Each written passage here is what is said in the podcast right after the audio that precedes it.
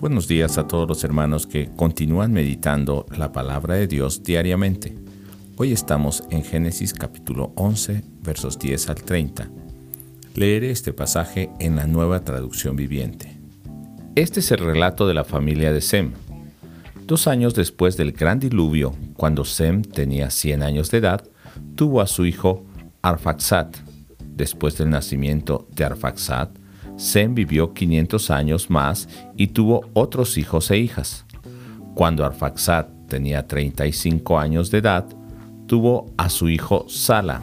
Después del nacimiento de Sala, Arfaxad vivió 403 años más y tuvo otros hijos e hijas.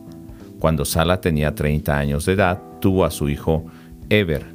Después del nacimiento de Eber, Sala vivió 403 años más y tuvo otros hijos e hijas. Cuando Eber tenía 34 años de edad, tuvo a su hijo Pelec. Después del nacimiento de Pelec, Eber vivió 430 años más y tuvo otros hijos e hijas. Cuando Pelec tenía 30 años de edad, tuvo a su hijo Reu. Después del nacimiento de Reu, Pelec vivió 209 años más y tuvo otros hijos e hijas. Cuando Reu tenía 32 años de edad, tuvo a su hijo Serug. Después del nacimiento de Serug, Reu vivió 207 años más y tuvo otros hijos e hijas. Cuando Serug tenía 30 años de edad, tuvo a su hijo Nacor. Después del nacimiento de Nacor, Serug vivió 200 años más y tuvo otros hijos e hijas. Cuando Nacor tenía 29 años de edad, tuvo a su hijo Taré. Después del nacimiento de Taré, Nacor vivió 119 años más y tuvo otros hijos e hijas. Después de que Taré cumpliera 70 años de edad, tuvo a Abraham, a Nacor, a Arán. Este es el relato de la familia de Taré. Taré fue padre de Abraham, Nacor y Arán. Y Arán fue el padre de Lot. Pero Arán murió en Ur de los Caldeos su tierra natal, mientras su padre Taré aún vivía. Durante este tiempo, tanto Abraham como Nacor se casaron. El nombre de la esposa de Abraham era Sarai y el nombre de la esposa de Nacor era Milca. Milca y su hermana Isca eran hijas de Arán, el hermano de Nacor, pero Sarai no podía quedar embarazada y no tenía hijos.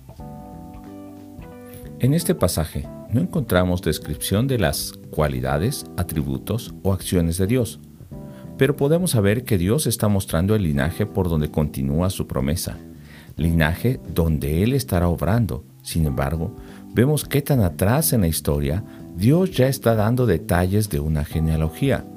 No es coincidencia, sino que Dios sabe por quienes está llevando su plan hasta que llegue a Israel, a David y a Jesús un Dios soberano, actuando en la historia, en los hombres y en sus vidas para realizar su plan eterno.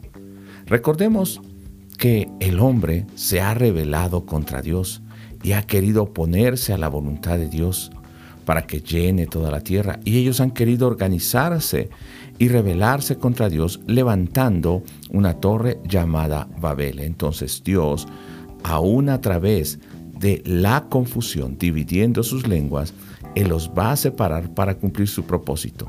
Y de toda esa gente que se había revelado, Dios empieza a dirigir su mano, su propósito, su camino hacia una familia.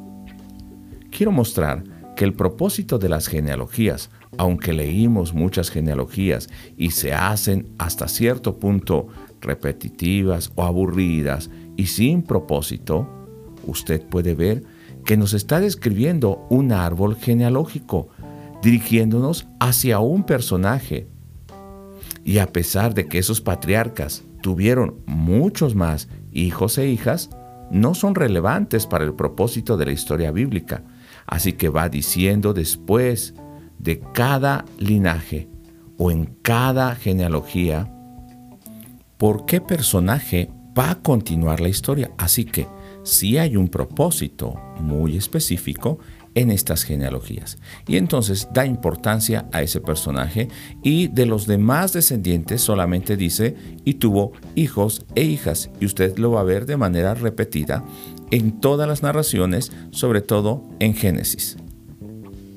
Además, podemos encontrar también cómo en los ancestros de Israel encontramos el nombre por el cual se les da cierto gentilicio. Por ejemplo, en el verso 10, como son descendientes de Sem, son llamados semitas. O en el verso 14, como son descendientes de Eber, son llamados hebreos. Con estos antecedentes, vemos del verso 10 al 26 las genealogías desde Sem que nos llevan hasta Taré, padre de Abraham, Nacor y Arán, dirigiéndonos hacia el padre de la promesa Abraham. Del verso 27 al 28, Arán muere en Ur de los Caldeos cuando aún vive Taré con sus hijos allá. Esto nos da una referencia geográfica y de tiempo para ubicar a Taré y a sus hijos Abraham y Nacor aún en Ur de los Caldeos. Pero el verso 29 y 30 nos hace ver algo muy claro acerca de Abraham cuando toma a Sarai como mujer.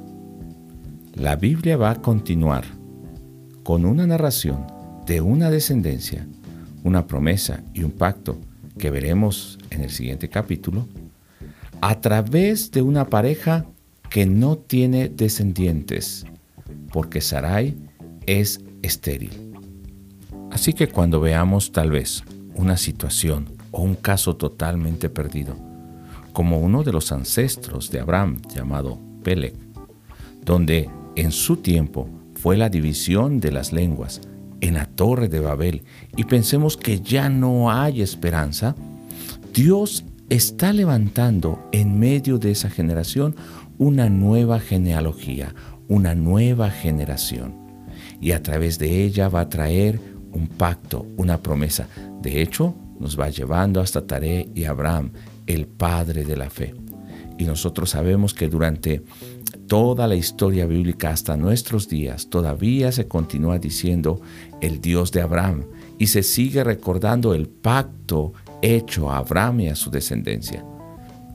La narración entonces no termina con la esterilidad de Sarai, sino que Dios va a mostrar su plan redentor, su gracia. Dios va a dar vida y Dios va a levantar un pueblo.